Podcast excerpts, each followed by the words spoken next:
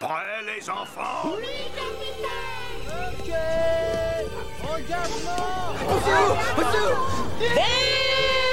La dernière théorie tient pas la route. Deux secondes Nom de Dieu J'ai dépensé sans compter. Envoyez le film Hello, bienvenue dans la version podcast du cinéaste. Prêt à parler pop culture? Le podcast que vous allez écouter est disponible dans sa version vidéo sur YouTube avec plein d'autres choses. N'hésitez pas à aller voir. Bon, on commence? Moteur? Bon, tout est prêt? Parfait. 1960. En plus d'être marquée par une famille préhistorique, elle nous fait frissonner jusqu'aux os. Avec des films et des séries en tout genre, les scénaristes ont donné leur maximum pour nous offrir du grand classique. Cette année-là, on a eu le droit à un lapin plus tout jeune, à une bande de gars pas contents et à une machine très particulière. Préparez-vous, la séance va bientôt commencer.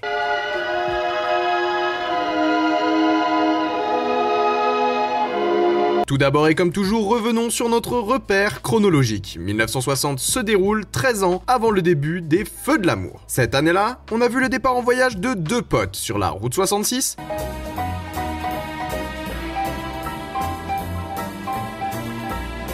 Des enquêteurs avaient prévu des crimes à l'avance dans Échec et Mat.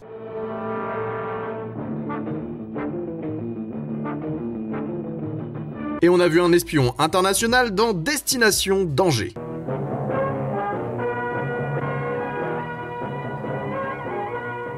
Mais en 1960, on a vu le début des aventures d'une des familles les plus mythiques de la télévision. Et je parle pas encore des Simpsons. Avec la famille Pierre à Feu.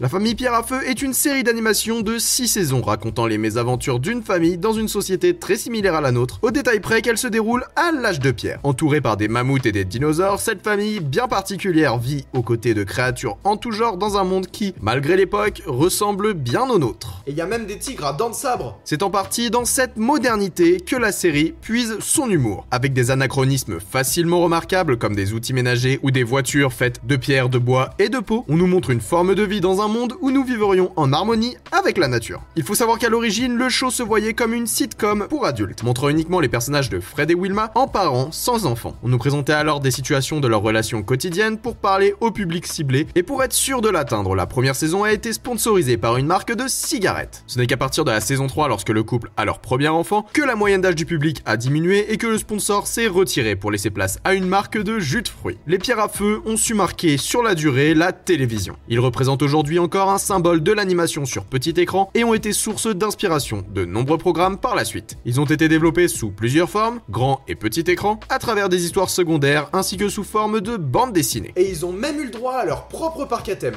Même si les similitudes sont minimes, elle est une grande source d'inspiration de Family Guys ou American Dad, notamment dans les différents sujets abordés par certains épisodes. Mais vous l'avez peut-être vu, la série sur laquelle elle a eu le plus d'influence, c'est celle dont on parle dans notre point. On la rêve Et oui, la famille préhistorique a montré une énorme influence sur l'histoire de la famille la plus déjantée de l'Amérique, et celle-ci le lui rend bien. Tout au long de son développement, les Simpsons n'ont pas manqué de rendre hommage aux pierres à feu à plusieurs reprises dans leur générique, mais aussi en les citant dans des répliques ou en reprenant même des phrases cultes. 1960, ce n'est pas uniquement l'animation des pierres à feu qui a marqué, mais aussi le retour sous une nouvelle forme d'un lapin connu dans le Bugs Bunny Show. The Bugs Bunny Show Et dans un autre domaine, 1960 a vu la diffusion de la seconde saison de Bonanza.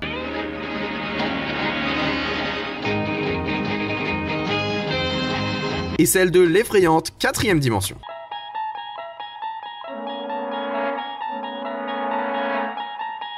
Du côté des salles obscures, on a eu le droit à du sensationnel. Pour commencer, on a vu la majestueuse Audrey Hepburn dans Le vent de la plaine. Je vous ai déjà dit que j'adorais Audrey Hepburn. Mais aussi le grand John Wayne dans Alamo. Et Steve McQueen était entouré d'As de la Gâchette dans Les Sept Mercenaires. Mais cette année-là, c'est dans un motel très particulier que la magie horrifique du cinéma a opéré avec Psychose.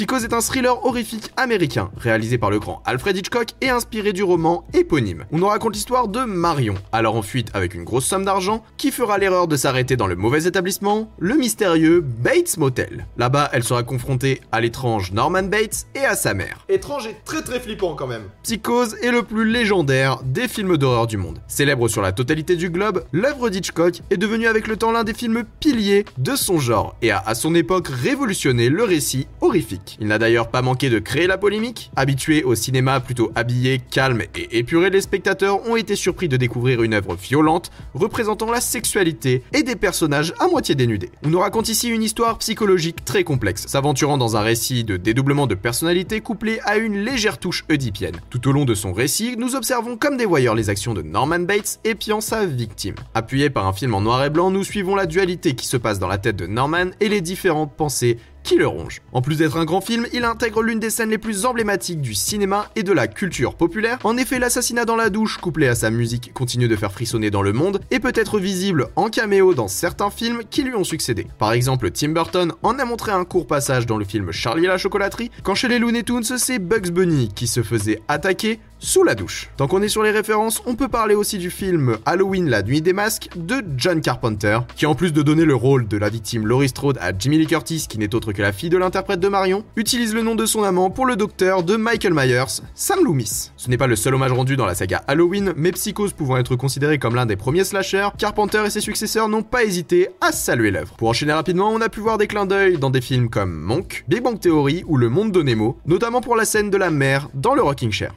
Grande scène et grande musique, il n'en fallait pas plus pour que la famille la plus déjantée du petit écran la salue à son tour. Bien que sorti il y a plus de 60 ans maintenant, Psychose continue d'effrayer. Et après un bon paquet de films, Norman Bates est revenu dans une série cette fois-ci en 2013 pour 5 saisons dans The Bates Motel. Pour ce qui est de la cérémonie des Oscars, la 33e édition a récompensé le film La Garçonnière ainsi que son réalisateur Billy Wilder, tandis qu'Elizabeth Taylor l'a décroché pour son interprétation dans La Vénus aux Visions et que Burt Lancaster l'avait pour Elmer Gantry, le charlatan. Du côté de la francophonie, on a vu le tout jeune Alain Delon aux côtés d'Annie Girardot dans Rocco et ses frères, la somptueuse Brigitte Bardot nous racontait la vérité et l'incroyable Bourville brillait dans Fortuna. En outre, Stanley Kubrick réalisait Spartacus, Akira Kurosawa présentait Les salauds dorment en et Jean-Luc Godard était à bout de souffle. En 1960, on a vu aussi l'adaptation d'une base de la science-fiction avec la machine à explorer le temps.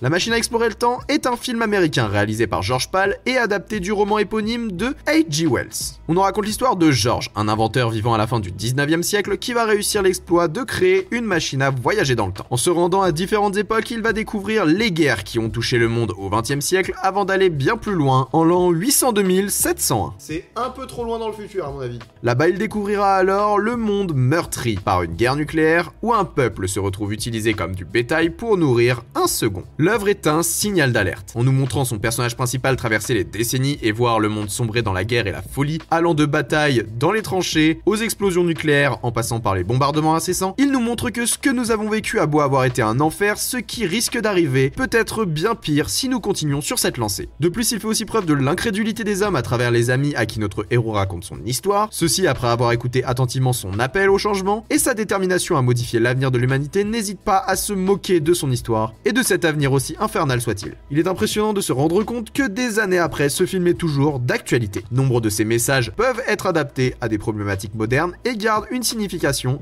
bien effrayante. Bien que sa célébrité se perde un peu avec le temps, la machine à explorer le temps est un véritable pionnier du voyage temporel. Eh, je viens de faire une phrase en trois temps. L'œuvre est à l'origine de nombreux films du genre qui lui ont succédé, et il est assez facile de faire un parallèle avec certaines d'entre elles, comme Retour à le futur par exemple. L'œuvre a reçu d'ailleurs l'Oscar des meilleurs effets spéciaux pour ses scènes de voyage, et bien qu'il ne soit pas référencé dans de nombreux programmes, il est possible de voir la réplique exacte de la machine à explorer le temps dans un épisode de Big Bang Theory, et nous y voyons même nos héros simuler une avancée temporelle impressionnante. Ouais, ils ont bougé vite quoi. Et vous, si vous aviez une machine à explorer le temps, vous iriez où? Et cette semaine, je laisse le mot de la fin au père de famille le plus ancien de l'histoire.